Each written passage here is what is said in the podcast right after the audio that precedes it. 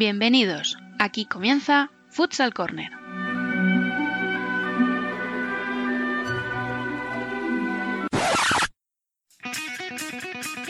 Una manera diferente de entender el fútbol sala.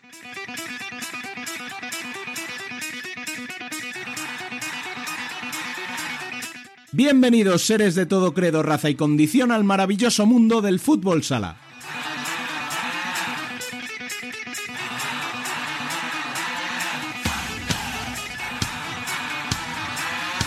Comenzamos nuestro octavo programa de la primera temporada recordando como siempre que podéis estar al día de la actualidad del fútbol sala en futsalcorner.es y seguirnos en Facebook, Twitter e Instagram como Futsal Corner Web. También estamos a vuestra disposición en la dirección de correo electrónico futsalcorner@futsalcorner.es y por WhatsApp en el 620 838407.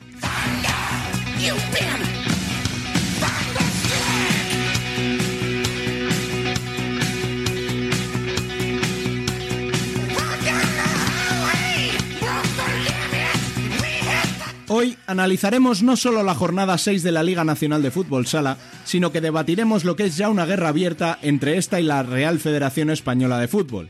Hablaremos con el máximo responsable de la selección española antes de la disputa de la Main Round. Daremos una vuelta rápida al mundo para ver cómo van las clasificatorias para el Mundial, repasaremos las competiciones internacionales que se están disputando y que se disputarán los próximos días, y el sorteo de la ronda élite. Y cerraremos, como siempre, con la columna, hoy a cargo de Ignacio Casillas.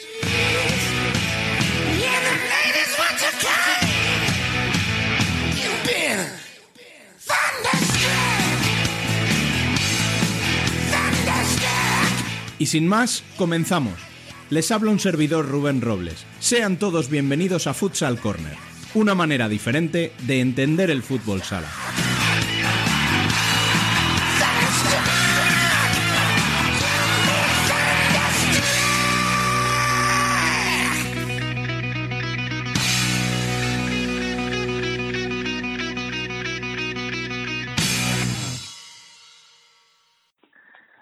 Soy Adri y simplemente invitaros a escuchar todo el fútbol sala en Futsal Corner.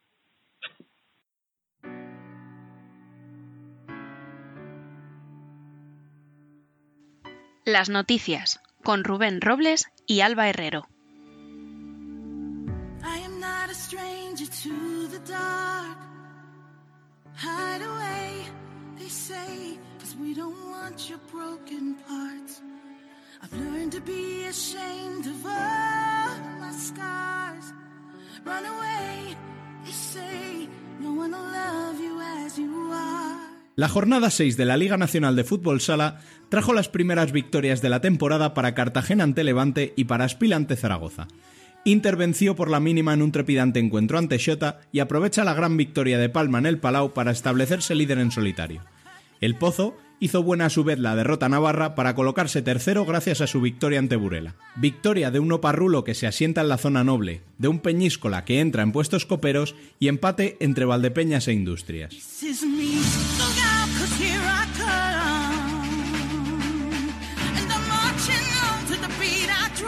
En la Liga Foro 16 Feminismo, el trío de cabeza no afloja y acumulan seis victorias en las seis jornadas de liga. Futsi se llevó el derby ante Majadahonda, Burela en su visita a Saló Calacant y el Ourense lo hizo lo propio en el partido dominical ante el Bilbo. El otro derbi madrileño se lo anotó por la mínima el Alcorcón ante el Leganés para aumentar la distancia en la cuarta plaza, mientras que Pollo goleó a UCAM y es sexto clasificado. Mientras, el Peñas Plugels suma su tercer triunfo consecutivo y se alza a la séptima posición. El Roldán venció 2-0 al Zaragoza y se coloca octavo. Por último, Móstoles logró la segunda victoria de la temporada ante la Universidad de Alicante.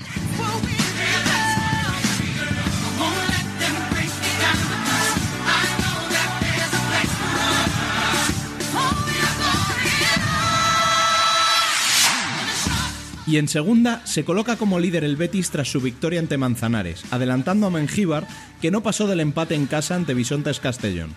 Victorias locales para Elche ante Ceutí y Noia frente a Móstoles. El filial del Barça se impuso en casa del colista Rivas y empates en los encuentros entre Uma y Colo Colo, Alcira y Talavera y entre Santiago y el Pozo Ciudad de Murcia.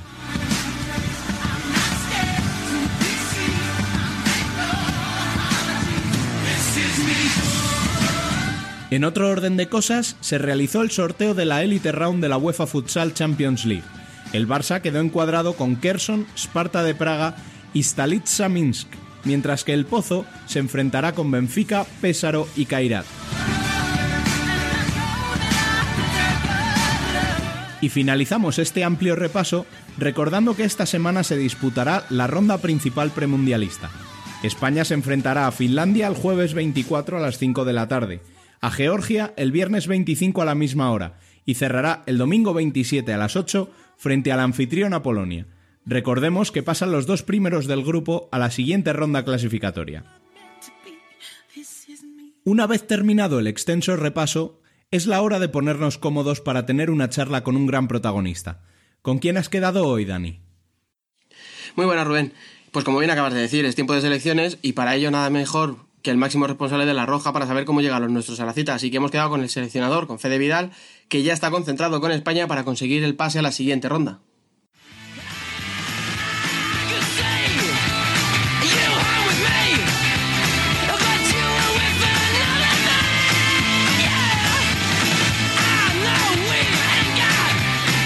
Hoy nos tomamos un café con Fede Vidal.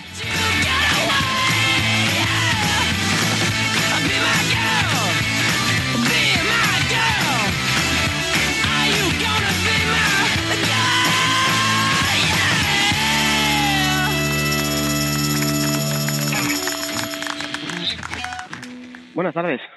Hola, buenas tardes. Eh, bueno, ¿qué tal el viaje? ¿Cómo va la, la preparación? Un poco, no sé qué sensaciones tiene el equipo antes de, de esta main round.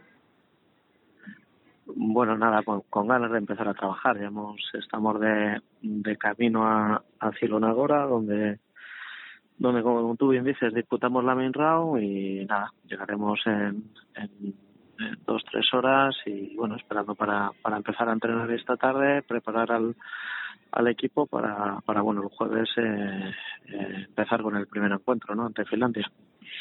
¿Qué tal el, el viaje? Que estáis ahora en carretera, me dices. Eh, dejarlo a, los chicos Bien, tranquilos. momento bien. ¿Le vas a ir dando caña ya o todavía no? No, no, no, hombre, estamos viajando tranquilos. Hemos hecho vuelo, vuelo Madrid-Berlín, que era un poco el aeropuerto que, que mejor opciones nos daba y bueno, ahora estamos en, en carretera, camino de, de Polonia, de la localidad de Filonagora y nada, llegaremos en breve, descansar un poco y, ya pensando en trabajar, en trabajar esta tarde, ¿no? Con la primera sesión de entrenamiento. Hmm, A ver qué tal está la pista, etcétera. Eh, en cuanto al tema de rivales, recordemos, eh, son Georgia, Polonia y Finlandia. Eh, ¿Alguno que le preocupe especialmente? No sé si Polonia por ser anfitriones, Finlandia por el recuerdo de aquel partido que nos ganaron. No, bueno, yo creo que, que va a haber mucha igualdad. Eh, son, tres selecciones que, que, bueno, si bien es cierto que, que Polonia ya en el anterior pre-europeo estuvimos eh, aquí también, jugamos contra ellos, eh, eh, empatamos, luego, luego Polonia sí que ha hecho buenos resultados, eh, incluso en el, en el europeo, es decir, una, es una selección que ya ha confirmado que ha dado un, salto cuali- cualitativo a nivel de, de competitividad y rendimiento.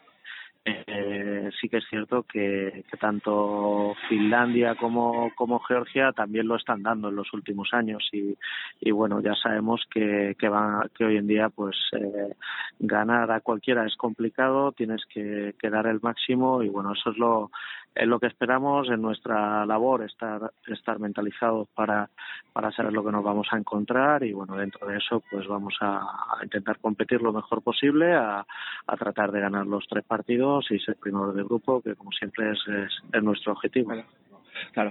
Eh, aparte del nivel de los rivales, que ya me acabas de comentar un poco, ¿te preocupa algo más? Tipo, no sé, la pista, el balón, el factor ambiental o el hecho simplemente de que España todo el mundo la considere como clara, clara favorita en este grupo? Mm, Bueno, eh, eso no nos preocupa, es algo que, en- que yo creo que una selección como la española tiene que estar habituado ¿no? a todo tipo de pistas, a todo tipo de balones. Al final eh, compites en las mismas condiciones que el resto y dentro de esas eh, dificultades o, o ventajas que uno pueda tener en, función de lo que de lo que toca ya te digo competimos todos los rivales en la misma situación y bueno España una de sus características es que siempre se ha, se ha, sabido adaptar a todo ese tipo de situaciones en ese sentido tenemos que, que seguir igual mentalizarlos el que al final nosotros somos los que los que hacemos mejor o peor los partidos y vamos a preocuparnos de, lo nuestro y a tratar de, concentrarnos en el juego que al final es, es lo más importante para conseguir buenos. Mm. Y una cosa, eh, el Lin, vamos a entrar un poquito ya en lo que es el jugadores. Lin, ¿qué tal está? Porque vimos que no pudo jugar en la ronda anterior de la Champions con su equipo. ¿Llega bien? Bueno, hay, hay jugadores que, que sí que llegan con, con alguna dificultad, pero bueno, si están, si están en la lista y vienen es porque pensamos eh, que pueden que pueden estar al, al 100% en el, en el momento de iniciar la, la competición y en eso estamos. No solo Lin, hay algún, algún jugador más que ha tenido que ha tenido problemas físicos, pero bueno, esperemos que, que todo el mundo vaya vaya recuperando bien y estemos en las mejores condiciones para iniciar el primer, el primer encuentro, ¿no? Mm. La, entonces la incorporación de Adri a última hora es simplemente por cubrir esa posibilidad que daba la, la propia o sea, en la propia competición o por si acaso algún jugador de estos que dices que llegan tocados no se recupera? La propia la propia normativa al final te lo te lo permite, lo sabemos desde hace muchísimo muchísimo tiempo, pero sí que sí que es cierto que, que hasta prácticamente el, el martes a la tarde no no conocemos con exactitud pues pues los problemas físicos de algunos jugadores entonces bueno es, es una manera también de que, de que podamos trabajar con un con un grupo más amplio y estemos en una disposición más rápida de, de poder cubrir cualquier cualquier dificultad en ese sentido es una ventaja que la normativa de competición te da y bueno tenemos que, que aprovecharla sobre todo en una en una situación como esta no mm, es lo que dices, además es una competición tan corta de cuatro días que, es que sería tontería no aprovecharlo, claro. No, exactamente. Mm. No, tiene no, no tiene otra otra lectura. Mm. Y, y si no hubiera lesiones de por medio y tal, mm, podríamos considerar que esta ya es tu base con la que vas a trabajar de aquí a la teórica Elite Round o ya al Mundial, etcétera? ¿O ves que está todo en continuo movimiento y no, no te atreves no, a decirlo? mira, yo te, te, digo sinceramente, si eh, alguno pensará que eso es una dificultad, al final yo estoy orgulloso de tener dificultades en, en cada concentración para, para hacer una lista. Y eso quiere decir que hay muchos jugadores que a nivel competitivo merecen estar aquí. Algunos algunos ya se han ya se han quedado fuera por por lesión otros pues eh, pueden en cualquier momento venir el año pasado la temporada la temporada anterior eh, contamos, creo que no me equivoco, con, con 27 jugadores. Eso quiere decir que, que bueno, que, que consideramos que hay, que hay mucha gente que puede estar en la selección, que estar aquí es complicado, es muy exigente, pero que por suerte hay una gran competitividad, muchísimos jugadores están haciendo muchísimos méritos para estar y en ese sentido no nos, no nos tenemos que quejar. Sabemos que, que, que tenemos eh, jugadores pues no solo para suplir bajas sino poner poner cada día las cosas más difíciles a los que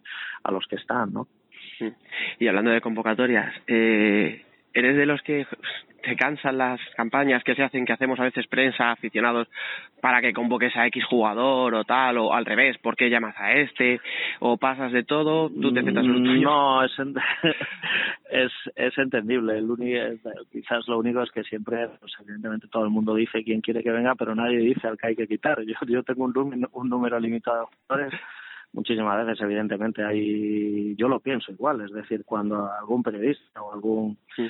o algún bueno cualquiera no da, da su opinión y dice que, que evidentemente que, que tal jugador está haciendo méritos para ir pues eh, habitualmente es cierto, ¿no? Muchísimos, hay muchísimos jugadores que hacen muchos méritos para poder estar en la selección, pero como te digo, hay, hay, hay, hay que ver a quién, a quién quitas. Entonces, muchas veces nosotros, además, eh, no solo pensamos en, en si un jugador hace más o menos méritos, al final tratamos, aunque esto se llama selección nacional, tratamos de hacer un equipo nacional. Entonces, el concepto de equipo también es, es importante, lo tenemos siempre presente en la cabeza, somos además eh, un equipo con la dificultad añadida de poder entrenar muy poco, es decir, eh, todo el, el, trabajo táctico y un poco la, la idea de, de, juego, el modelo de juego que tiene que tener un equipo, en nuestro caso la, selección nacional, no se puede inculcar y no se puede trabajar con tan poco tiempo. Entonces eh, es difícil la adaptación muchas veces de nuevos jugadores que a pesar de que están bien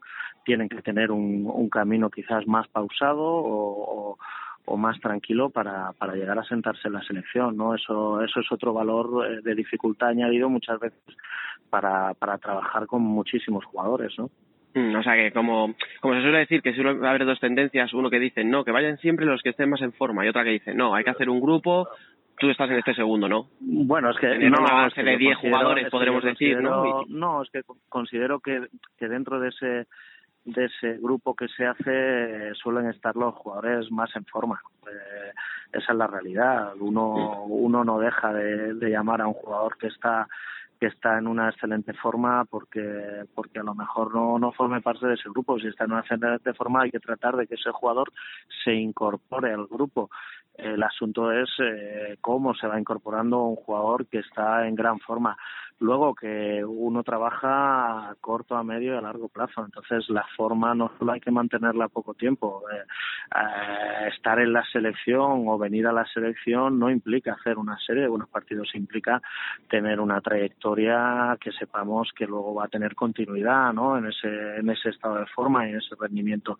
Todo cuenta no todo cuenta para para bueno para meterlo meterlo un poco todo en la, en la cabeza de los técnicos en la cabeza de la gente que la que elabora que elabora la lista y en eso pues estamos estamos pendientes eh, toda la temporada pero ya te digo nuestro objetivo final es hacer un equipo que sea compensado y que sepamos que tiene las mejores opciones para ganar y al final pues hay que hay que tomar decisiones y siempre son muy complicadas. Es decir no no no siempre quiere decir que que, que al 100% podamos podamos llevar la razón o podamos estar de acuerdo uno trata siempre de, de buscar lo mejor para tener un, un equipo que vaya a ser competitivo en cualquier competición no Claro, sobre todo por eso que se suele decir de que si tú supieras que hay otros jugadores mejores y no les llamas, al final estarías tirando piedras sobre tu propio trabajo, ¿no? O sea, No, eso está claro. Uno, uno intenta siempre tener, tener lo mejor, pero dentro de lo que es eh, lo mejor hay que tener en cuenta que el concepto de que sea lo más adecuado para la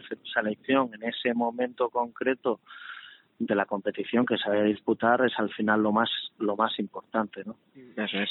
Y ya la, la última ya te dejo tranquilo.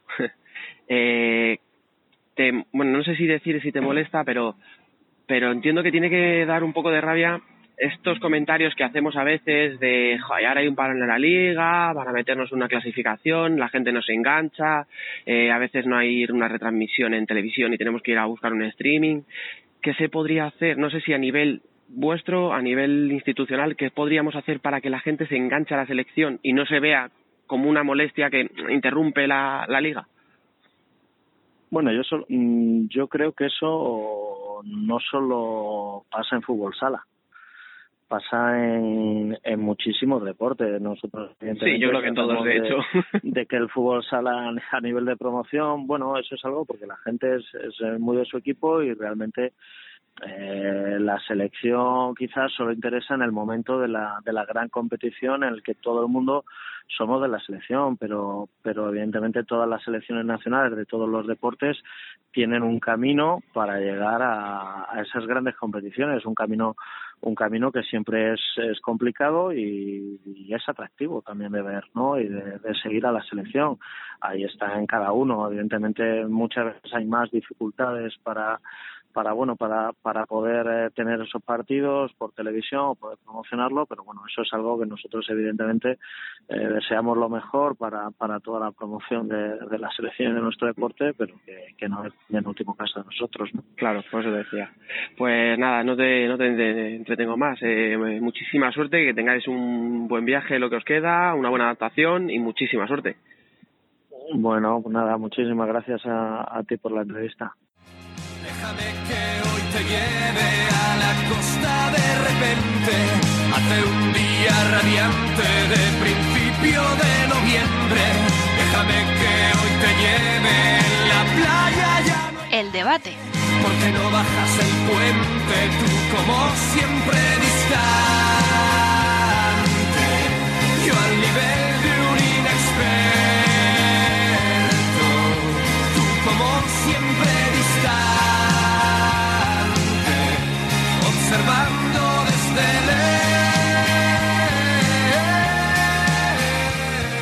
Hoy en el debate tenemos mucho que contar, así que hemos llamado a dos personas con mucha facilidad de palabra, como son Nano Calvache y Frank Kake. Bienvenidos una vez más a ambos. Muy buenas. Buenas chicos, encantado de estar otra vez con vosotros. Y siguen con nosotros Alba, Albajeal en Twitter. Buenas.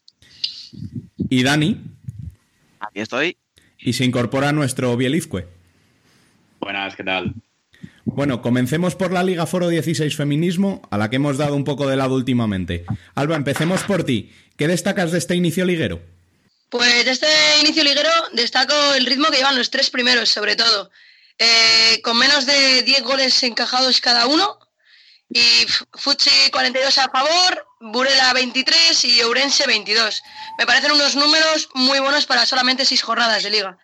Me parece que le está costando arrancar a la Universidad de Alicante, que la temporada pasada hizo muy buena, y a otros equipos como puede ser el Roldán, que ha tenido bastantes bajas, y al Peñas Plugels, que al final la temporada pasada acabaron bastante bien. Así que veremos lo que depara el resto de, de jornadas.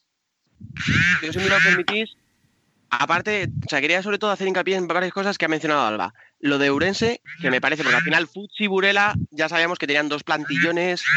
Es verdad que no esperábamos que Futsi fuera a la, al media, a la media de goles que lleva, pero sobre todo destacaría a Urense, ¿vale? Que ha ganado los seis partidos, me parece que va a un ritmo brutal y aguantarle a esas dos monstruos de, de ahí arriba me parece que tiene mucho mérito.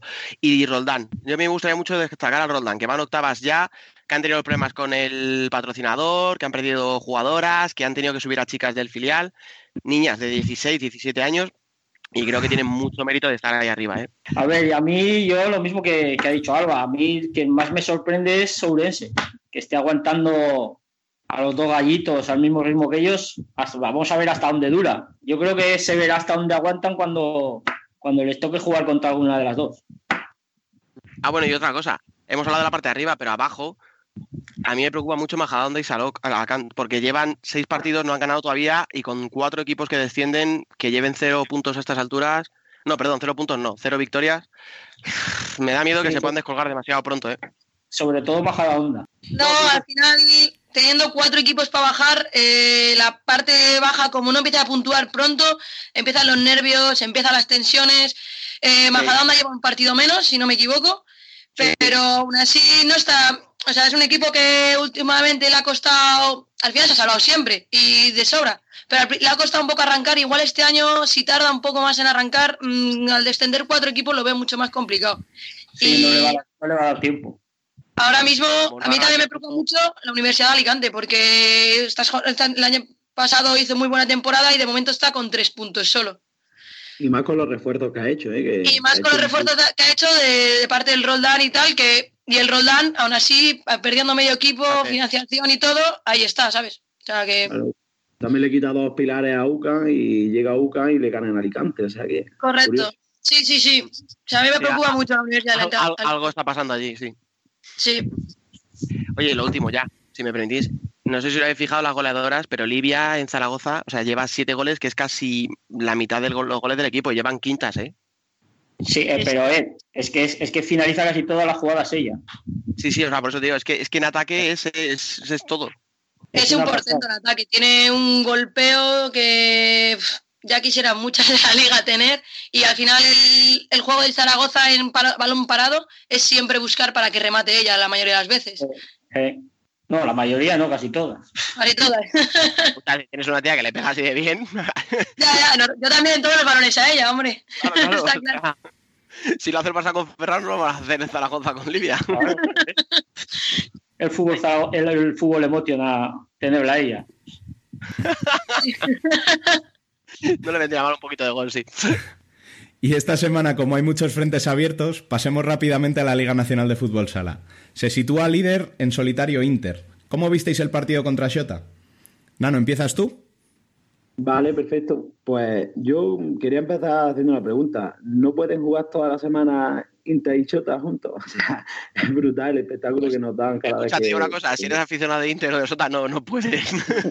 Sí, sí, vamos, porque los imparto está a la orden del día, pero es que es brutal, es que, es que da un gustazo ver a estos dos equipos siempre que se enfrentan. Eh, es una maravilla. Las alternativas en el marcador, los goles, la emoción, hasta el último segundo es que es un espectáculo. Y bueno, pues Inter ya con seis victorias y todo lo que se había cuestionado, dudado de, del fichaje de Tino, pues fíjate, ahí está con, con 6 de 6 y líder indiscutible. A mí la verdad es que no, no he visto el partido, sé, he visto el resumen y luego, por lo que he comentado con gente que lo estuvo viendo, o sea, ha debido de ser un espectáculo. Pero de todas formas no debe sorprender, porque siempre que juegan Inter Sota o Sota Inter, el espectáculo está garantizado. Mm. Yo, mira, más que el juego, que al final del partido, pues mira, lo pudimos ver en la mayoría y tal, destacaría a los entrenadores. Sí. Arregui, de venir ahora aquí a descubrir a Arregui es, es una cosa absurda, ¿vale? O sea, todos conocemos cómo es Arregui, la filosofía que tiene. A mí es un tío que me tiene ganado, ¿vale? Pero es que a Tino, que yo le. A ver, al final yo había visto jugar a equipos de Tino, pero no lo había tenido tan cerca, digamos. Y me está ganando, ¿eh? O sea, a mí me está ganando para la causa Tino Pérez.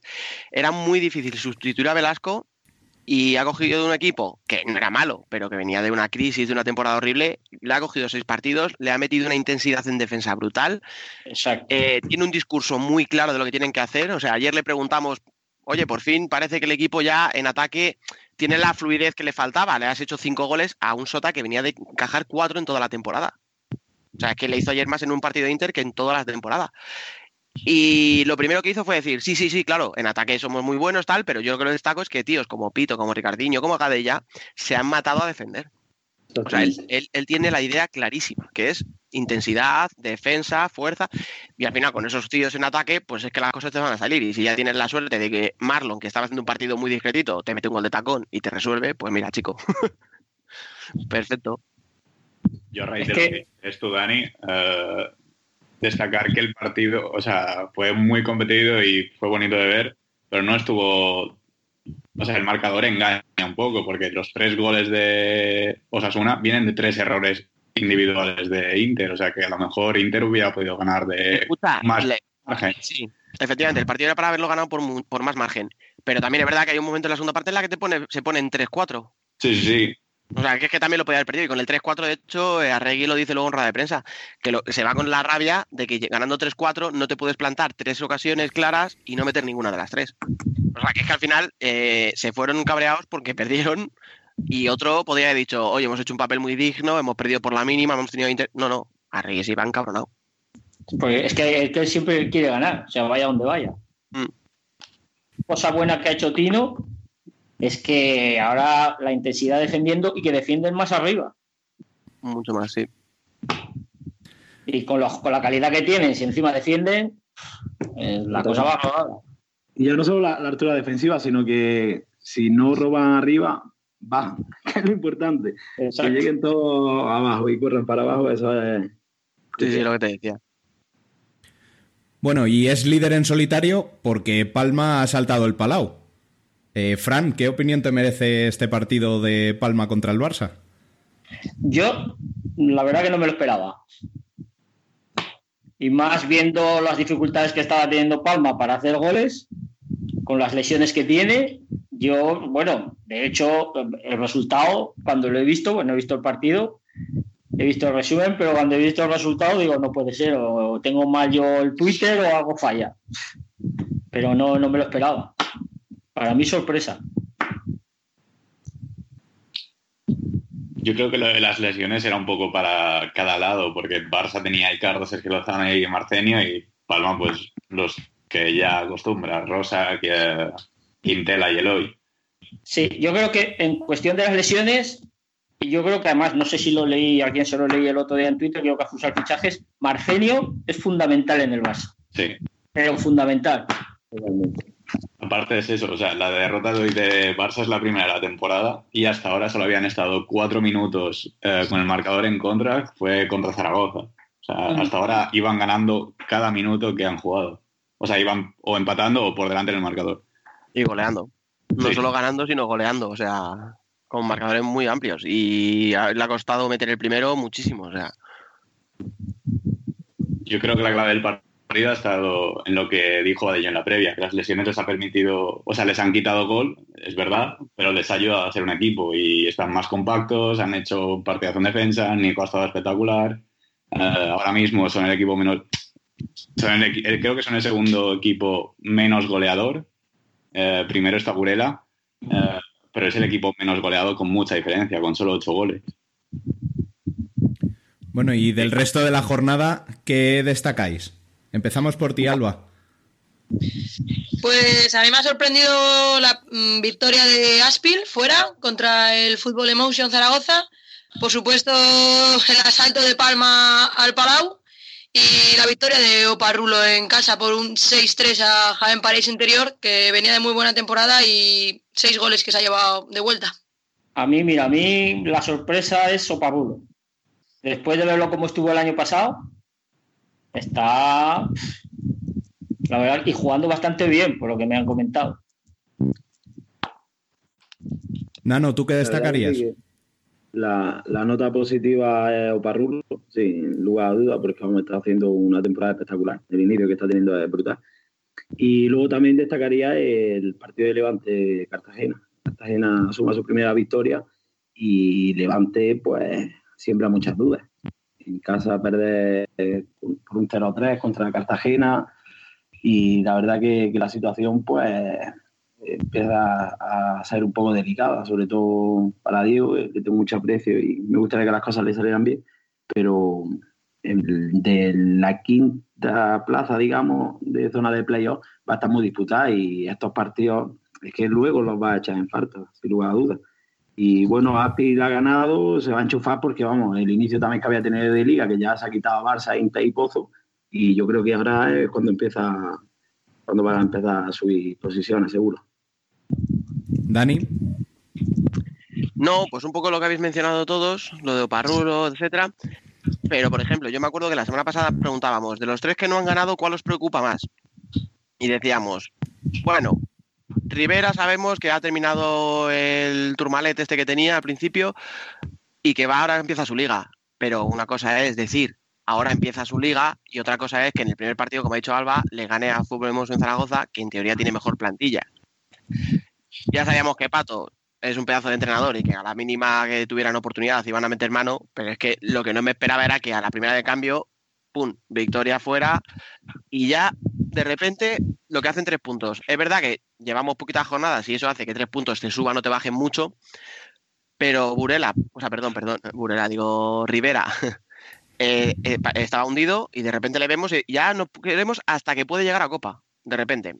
Y sin embargo, Levante, como ha dicho Nano, a mí me preocupa que ha perdido dos partidos, no, da muy buenas sensaciones, lo de Javi Rodríguez a Kuwait, empieza a ver cosas que no me gustan, pero bueno, también decíamos lo mismo de Cartagena y mira, 0-3 tres puntitos y lo mismo, ya está un poquito más arriba y ya no parece que corra peligro. Así que es que al final, en estas primeras jornadas, cualquier victoria te sube o te baja demasiado como para valorar, como para pensar algo en que vaya. Sí, pero, pero Canelo ha salvado un más gol, ¿eh? Sí, los 21 entrenadores que estaban preparándose la maleta han vuelto a guardarla. Biel, ¿tú? Sí, yo un poco a continuación de lo que decía Dani. Eh, Cartagena y Rivera, que era realmente nos preocupaba poco, de Cartagena un poco más por la situación que se vive dentro del vestuario, pero igual la semana que viene ya tendríamos que empezar a hablar de industrias y de Zaragoza, que no creo que las plantillas que se hayan planificado mm, sean para competir con Burela, que es recién ascendido y creo que todos damos, está en nuestras quinielas para que sea uno de los descendidos. Zaragoza entra en descenso ¿eh? esta jornada. Sí, sí, sí. Bueno, es que, a ver, es que Zaragoza tiene los lesionados que tiene son los que juegan normalmente 30-35 minutos. No, pero al final, mira, hay un montón de equipos con lesionados. Escucha, habéis hablado de las lesiones de Palma, de las de Barça, ahora dices tú Zaragoza. Inter ayer jugó con siete jugadores de campo prácticamente, ¿eh? Sí, pero por eso acabaron todos reventados y por eso Tino les alababa tanto, porque están teniendo, o sea, hay un montón de equipos con un montón de lesionados. Sí, pero tú cuenta, si en Zaragoza normalmente solo juegan siete y de los siete que juegan tienes lesionado a cuatro. Mm, sí, eso es verdad. Y finalicemos las cuestiones deportivas con la selección. Dando por hecho que España debe estar sí o sí entre las dos clasificadas, y para demostrar lo difícil que es hacer una convocatoria, solo enunciando nombre. ¿A quién quitaríais y a quién pondríais? Eh, Biel, ¿empiezas tú? Pues yo quitaría a Marc Tolra y a Raúl Campos, porque no creo que estén en su mejor momento, sobre todo a nivel físico. Y metería a Borja y a Eric Martel por el gran inicio de temporada que están teniendo. Dani. Pues mira, yo haría cuatro cambios. y porque tampoco quiero meter más mano. a ver, yo la portería es que soy un enamorado de Asier y después del Wintersota más. Entonces, haría ese cambio, cambiaría también a Tolra, pero yo metería a Rafa López, que me parece que es un tío que te encaja en cualquier sistema, ya lo hemos visto en Palma. Quitaría a Solano, que es que no está disputando minutos y no creo que tenga ritmo, y metería a un tío como Carlitos. Al final es un pivot y es zurdo, o sea que más o menos desempeñaría el mismo papel. Y por supuesto, le llevo reivindicando años. Yo llevaría a Borja y quitaría a Lin porque es que acaba de salir de una lesión. Entonces, mmm, meto a un tío que está en forma por otro que no sabemos cómo va a llegar. Nano. Pues yo me cargo a en la portería Jesús Guerrero y meto también a Sier. Y luego de pista me cargaba a Lin y Solano. Y aquí eh, dejaba un poquito de, de, debate, porque a Borja le, le cogía un sitio seguro y luego pues Dani Saldice, Cecilio, Juanpi, Raúl Gómez, o sea, ahí te, no, que, mojate, mojate. Mojate, venga. Venga, pues Borja y Cecilio, Paulín y Solano. Lo que pasa que ya esto es competición y tampoco es cuestión de hacer pruebas. Las pruebas las tenía que haber hecho mucho antes y no se han hecho. Alba. Pues yo solo dos cambios. En portería también yo quitaría a Juanjo y pondría a Sier, porque cada vez que le veo, a mí me, me, me encanta el chico. Y quitaría a Lin y pondría a Borja también, porque creo que está haciendo un inicio de temporada. Bueno, acabó haciendo un temporadón y cada vez que coge el balón crea peligro. O sea, esos serían mis cambios. ¿Y Fran? Yo haría cuatro, como Dani. Ahí. Yo quitaría a Herrero, a Torra, a Línea, a Solano. Y llevaría a Sier, el Martel, Borja y Saldice. Bueno, realmente estamos hablando de siete cambios en, en, los que habéis dicho vosotros. O sea, daos cuenta que en una convocatoria como es la de la selección, estamos cambiando la mitad de la lista. ¿Cuántos millones de seleccionadores había? pues uno por cada español, creo, ¿no? Pues eso, echa cuentas. bueno, y por último, no podemos darle la espalda a un tema que está en boca de todos, la guerra abierta entre la Real Federación Española de Fútbol y la Liga Nacional de Fútbol Sala. Aclaremos en pocas palabras lo sucedido para quien no lo sepa. Tras unas semanas de denuncias cruzadas entre Liga y Federación, la Real Federación Española de Fútbol ha comunicado que se hacía cargo de la competición en primera y segunda masculina por no existir un convenio en vigor que rija dichas competiciones. La Liga ha recurrido esta decisión y ha entrado en una guerra abierta en redes sociales y los tribunales con la Federación. Como bien sabéis, no suelo meterme en los temas a debatir aquí, pero en esta ocasión voy a mojarme. No voy a posicionarme de un lado o de otro, sino del lado del fútbol sala. Real Federación Española de Fútbol, Liga Nacional de Fútbol Sala, dejen de luchar por el poder entre ustedes y por el bien del fútbol sala, trabajen juntas para hacer nuestro deporte mejor. Juntos somos más fuertes. ¿Compartís esta opinión? Eh, sí, sí, sí, sí, sí, sí. Al final, eh, el problema es que todos pueden tener razón, pero realmente ninguno la tiene, para mí.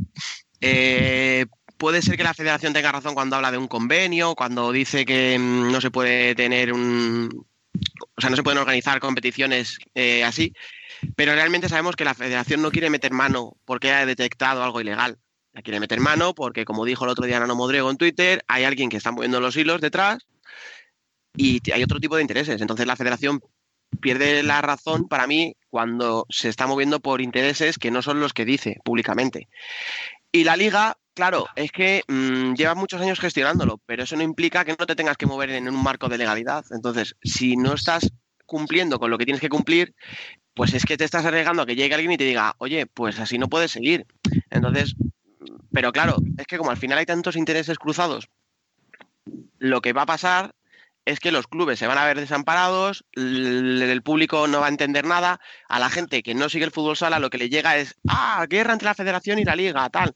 Y no se van a enterar de si ha habido un partidazo como el Inter Sota, de si está en mejor forma este o si en la convocatoria tendría que entrar no sé quién. De lo que se enteran es de que los del fútbol sala, que son cuatro matados, se están matando entre ellos. Y eso es tristísimo. Fran, ¿tú qué opinas? Yo sí comparto la opinión y en parte los dos tienen razón. Lo que pasa por la liga sí, ha hecho muchas cosas bien, pero también está haciendo muchas cosas mal.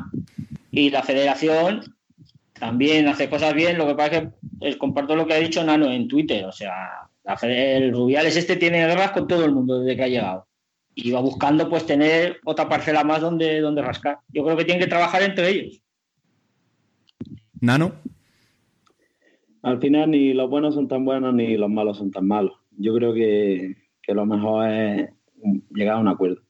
Porque al final todo el mundo es libre de tener su opinión, todo el mundo puede pensar o estar de parte de, un bando o de otro, pero al final esto lo que genera son muchas dudas, muchas preguntas de lo que puede pasar, lo que puede acarrear y sobre todo el miedo de lo que le pueda afectar al deporte, a lo que es el fútbol sala en sí. Y por otra parte también he hecho en falta que, los clubes eh, se manifiesten públicamente, tanto los que están a favor de la Liga Nacional de Fútbol Sala como los que están a favor de la Federación. Porque realmente todos los clubes que están eh, de un lado u otro están de acuerdo en cada punto expuesto por cada bando. Yo creo que ahí sí deberían dar un paso adelante los, los equipos, vaya. Yo una cosita, si me dejáis ahí al respecto, antes de, que sigáis el resto. No sigo el día a día de todos los equipos y entonces a lo mejor me cuelo, ¿vale? Pero yo no he leído nada de ningún club, como tú dices, Nano, Ninguno. posicionándose claramente. Lo más cerca que he estado de escuchar a alguien fue a Tino Pérez en la rueda de prensa después del partido contra Sota, que le preguntaron y le dijeron, Inter es uno de los seis equipos que está apoyando claramente a la federación y va contra la liga.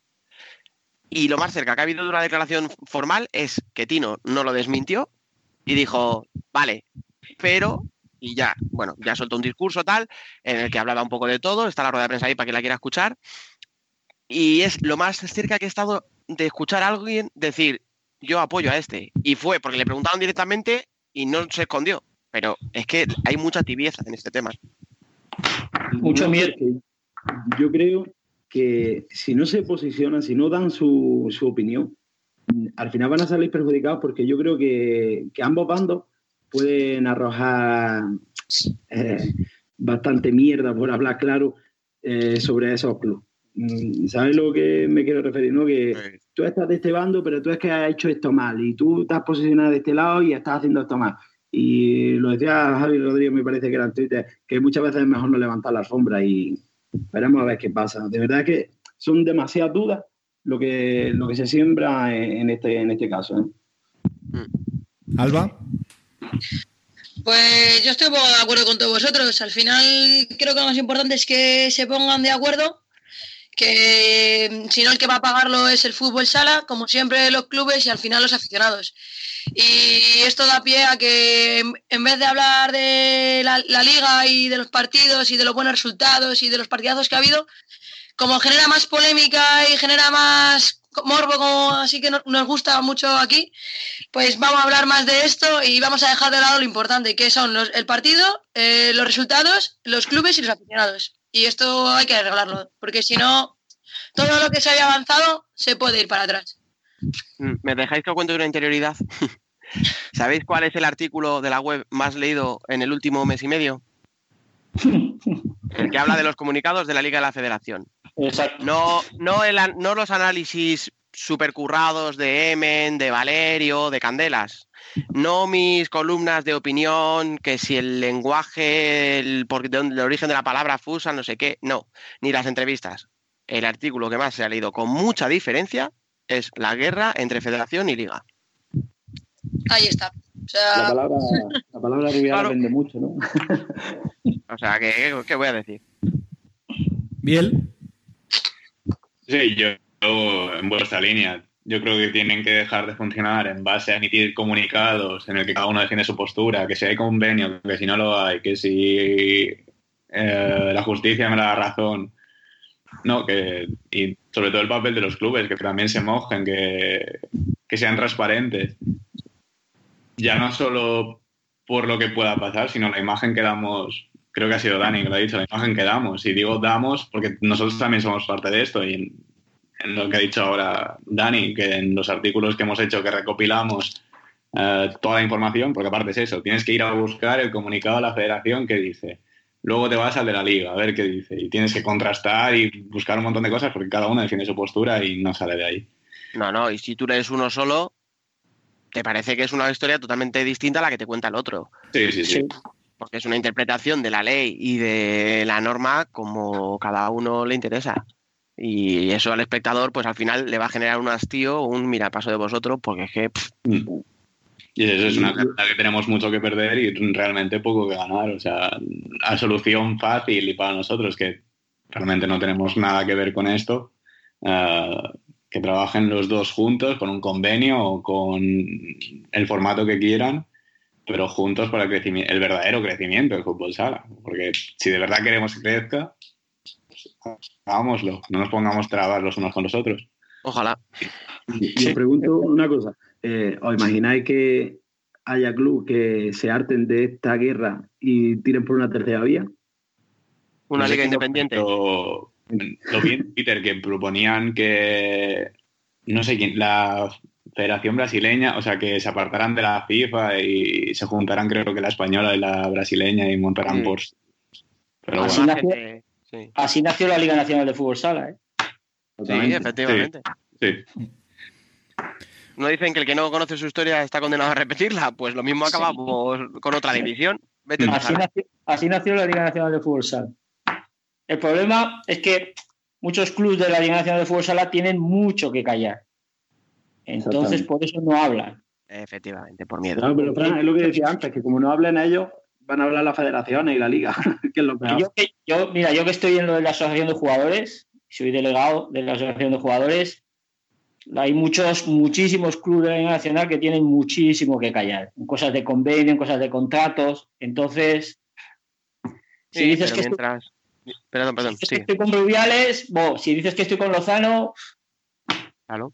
Pero escucha, mientras ellos no hablen, ya va a haber gente que hable por ellos y va a hablar interesadamente. Ya está saliendo que si hay un club que si tributa una mierda en la seguridad social, que se le va a denunciar, es que ya van a empezar a sacar mierda y no dan el nombre y ya la gente especula con que si será este equipo, será este otro.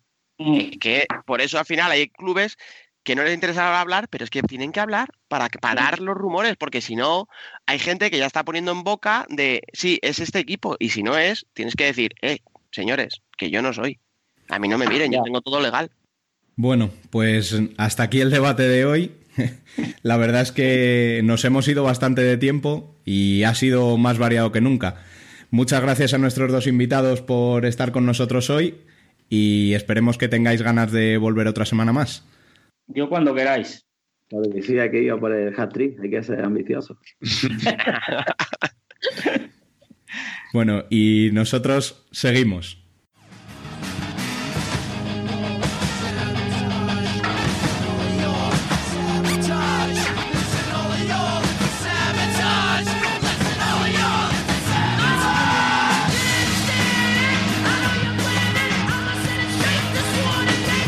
Worldwide Futsal.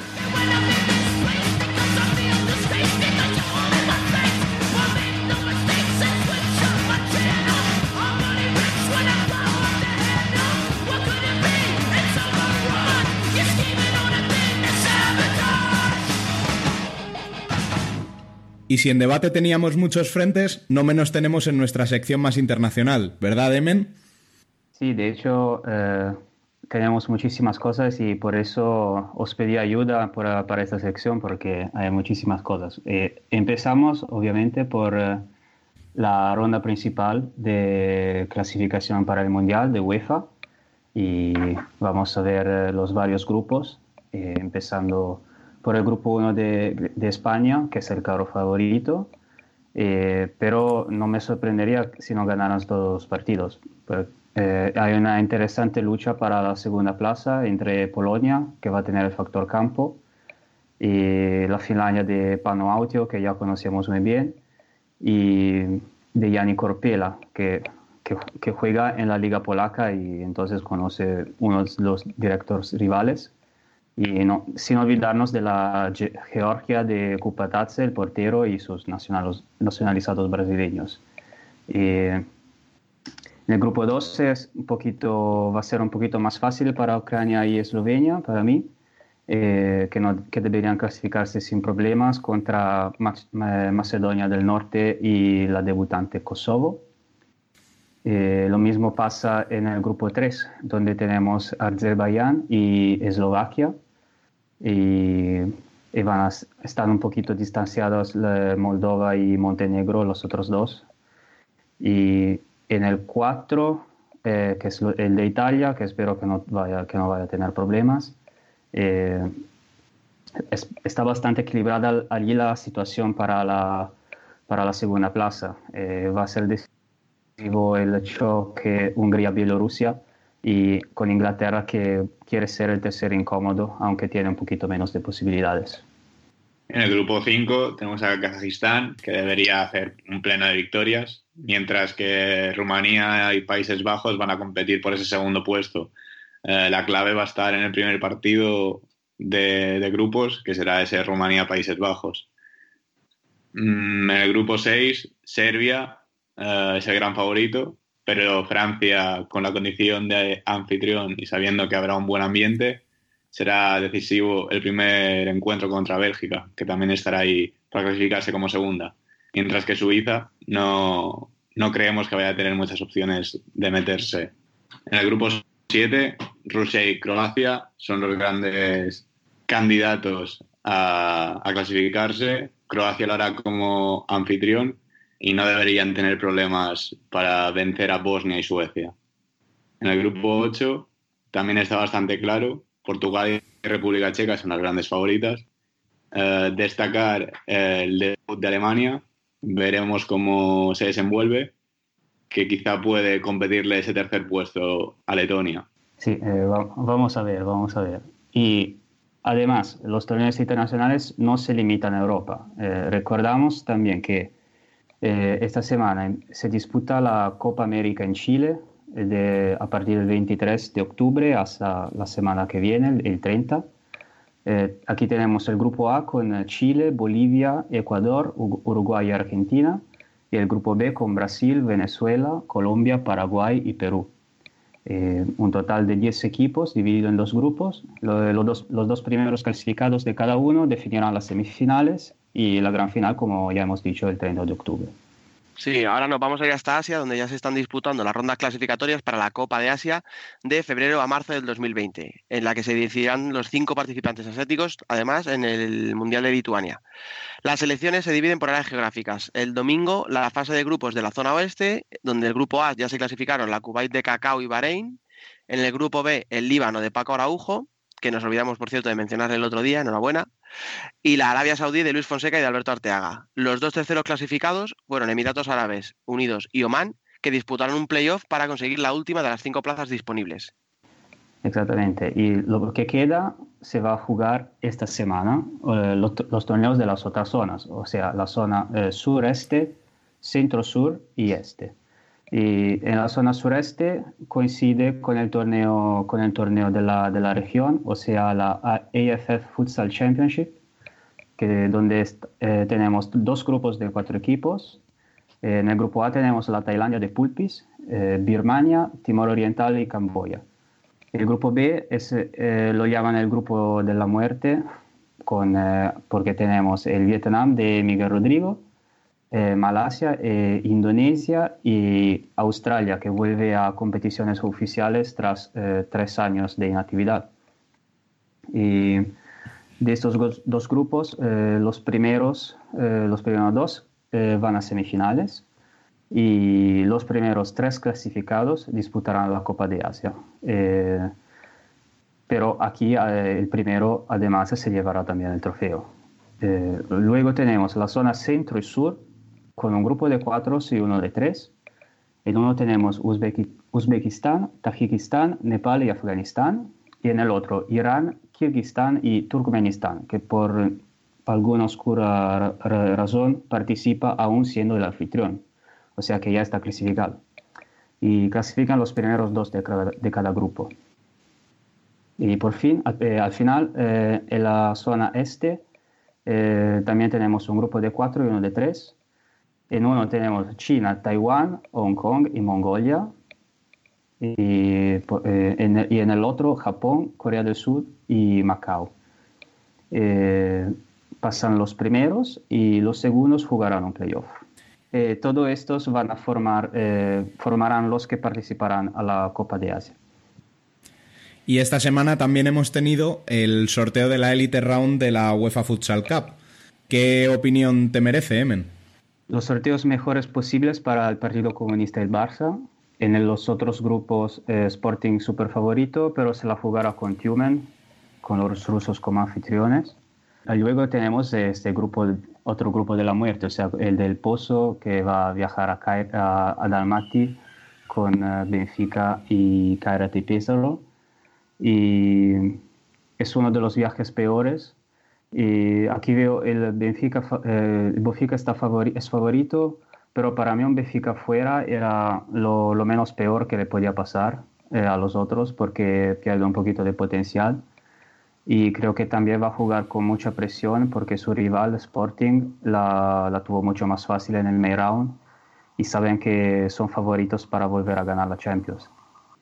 Eh, Pesaro, el campeón italiano, quizás es el que tiene menos posibilidades, pero la diferencia no es tan amplia. Eh, en Italia hablan de sorteo de pesadilla, pero creo que podría ir peor, por ejemplo, encontrando a Sporting o Barça. Eh, paradójicamente, un, un, grupo como este habría eh, más posibilidades, eh, más, eh, más combinaciones de resultados, mientras que un grupo con uno de los dos favoritos muy probablemente te habría dejado obligado a ganar todos los partidos. Mientras que aquí, con un par de empates entre las primeras dos jornadas, puedes llegar al último partido en que todos podrían clasificar primeros. Y si me permitís eh, intervenir, creo que tú has dicho una cosa, Emen, que es clave porque hemos hablado de que eso, que eso es el grupo de la muerte, pero precisamente lo que, o sea, la clave la has dicho tú.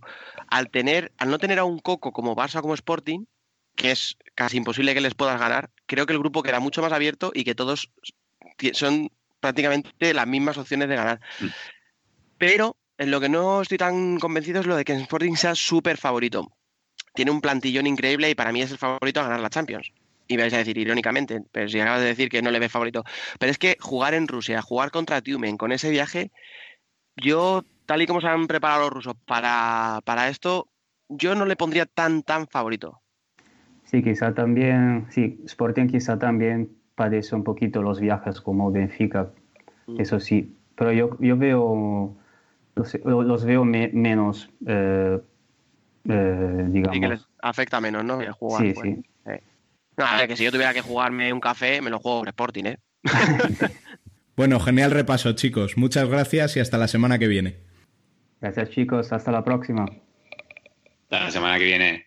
Hasta a todos. Hasta la próxima. Y ahora cerramos como siempre con la columna. Hoy con Ignacio Casillas. Buenas, soy, soy Fede Vidal, seleccionador nacional de, fútbol sala y nada, escucha escucha hablar de fútbol sala en el podcast de, de Futsal Corner.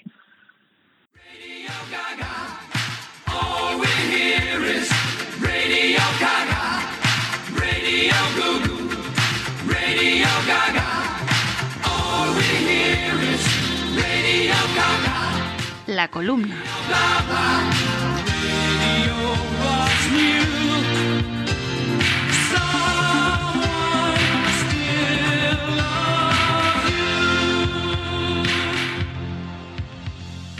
Familia, se nos viene mundial y aquí en Polonia están súper ilusionados con la organización de la Main Round en Zielona Góra. El torneo contará con la participación de la propia selección polaca, España, Finlandia y Georgia. Un grupo en el que en teoría Polonia y España son los favoritos, pero no se pueden descuidar porque ambos tienen historial de derrotas incluso con, contra las selecciones contra las que juegan. Momento agridulce para los polacos que vienen de tener una actuación más que discreta en el torneo internacional de Visegrado en el que se enfrentaron a Hungría, a la República Checa y a Eslovaquia. Tan solo una victoria en los tres partidos, perdiendo contra República Checa y Eslovaquia y solo consiguiendo una victoria contra Hungría, una Hungría en horas bajas por 4 a 1. Los polacos saben de la importancia de disputar este tipo de torneos en casa, ante el calor de tu público, con el ánimo de la afición y sabiendo que dos selecciones son las que se clasifican para los posteriores playoffs de acceso al Mundial, se lo han tomado muy en serio, como os decía, y saben que puede ser una pieza clave para conseguir el acceso a los playoffs finales. Como antecedentes, España y Polonia ya se enfrentaron hace un par de años en la clasificación del preeuropeo con, bueno, pues buen resultado para los polacos, que para nada pensaban lograr un buen resultado entre los españoles y consiguieron un valioso empate a uno que les dio, les permitió clasificarse para los playoffs los playoff fi- finales, en los que luego derrotaron a, a Hungría. Sí que es cierto que España llegaba a ese partido ya clasificada y mm, eso permitió dar más minutos a los, a los no tan habituales.